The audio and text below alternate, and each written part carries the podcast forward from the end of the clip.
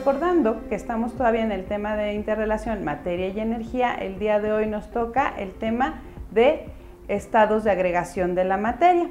Bueno, es bien importante recordar que la materia, bueno, hasta hoy en día se sabe que se tiene cinco estados de agregación de la materia.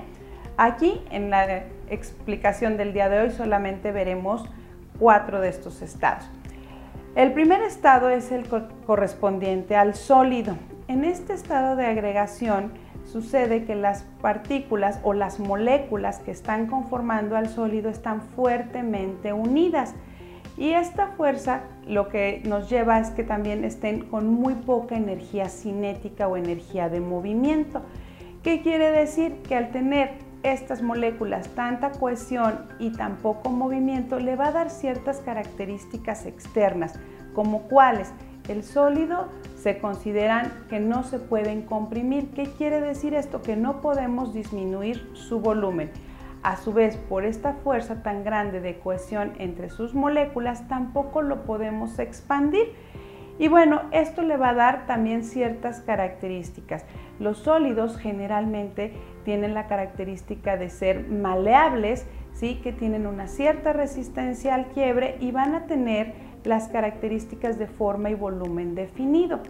Por otro lado, también vamos a observar que vamos a tener el estado de agregación conocido como líquido. En el líquido, ¿qué sucede internamente con nuestras moléculas? Estas moléculas empiezan a presentar cierta movilidad entre ellas que se desplazan unas sobre de otras.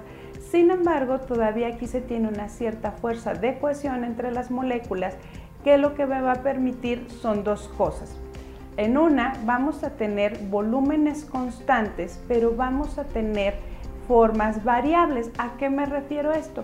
Que una vez estando en un recipiente, vamos a suponer en forma de un globo, en forma de estrella, pues tomarán esta forma.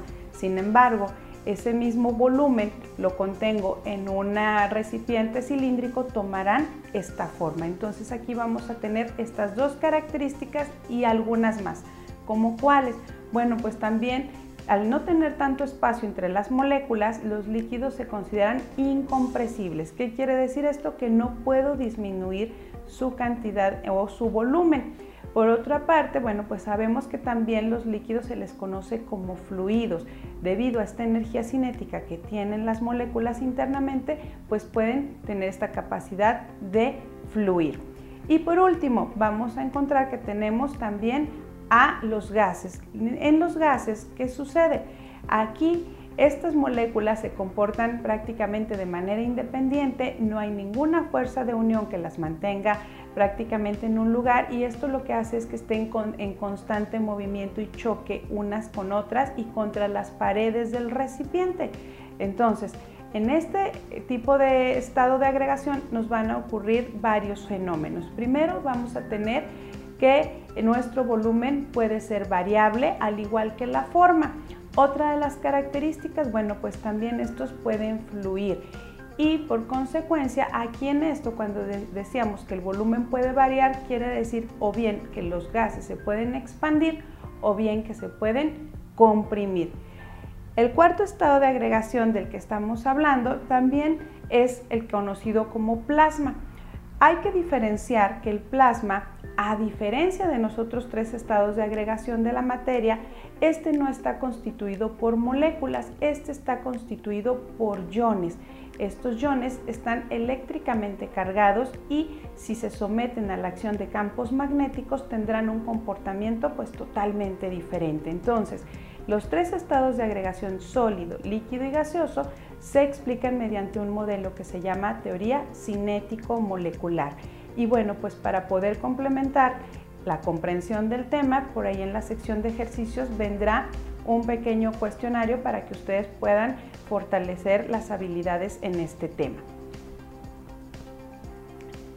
Y como nosotros también ahorita lo vimos en, en, la sesión anterior, bueno, dentro de los cambios que experimenta la materia, que serían los cambios físicos, pues también tenemos estos cambios de estado. Estos cambios de estado, como los acabamos de describir, sólido, líquido y gaseoso, pues van a poder ser eh, fácilmente observable en muchos de nuestros fenómenos de la vida cotidiana. ¿Qué podemos observar? En un día caluroso, si nosotros sacamos un cubo de hielo a temperatura ambiente, lo que vamos a observar es que al cabo de unos minutos este sólido va a lo que decimos comúnmente a derretirse, es decir, se va a fundir y este proceso se le llama fusión, ¿sí? el cambio de sólido a líquido. Si por otro lado ya una vez que se derritió el cubo de hielo, sigue, se mantiene en esta temperatura que es calurosa, entonces lo que va a pasar es un cambio de estado de líquido a gaseoso y este proceso se le conoce como vaporización. Hay que recordar que también podemos hacer un cambio de estado sólido a gaseoso sin pasar por el estado líquido y a esto se le llama sublimación progresiva. Todos estos procesos que les acabo de mencionar hay que recordar que simple y sencillamente se efectúan con un cambio en la temperatura. La sustancia requiere ganar calor. En cambio, podemos también tener el proceso inverso. ¿Qué quiere decir esto?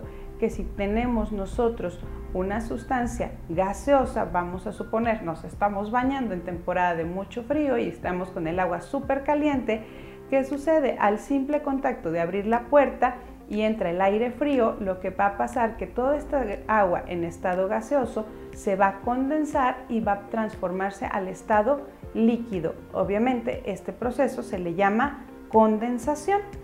Y una vez teniendo este líquido, si nosotros recogiéramos estas pequeñas gotas que se han condensado o que hemos recibido, pues las pudiéramos meter a un congelador estas van a pasar del estado líquido al estado sólido por un proceso llamado solidificación. Todos en estos procesos hay que recordar que lo único que necesitó la sustancia fue perder calor, perder temperatura. También hay que recordar que podemos nosotros pasar del estado gaseoso al estado sólido directamente sin pasar por el estado líquido y esto se le llama sublimación progresiva.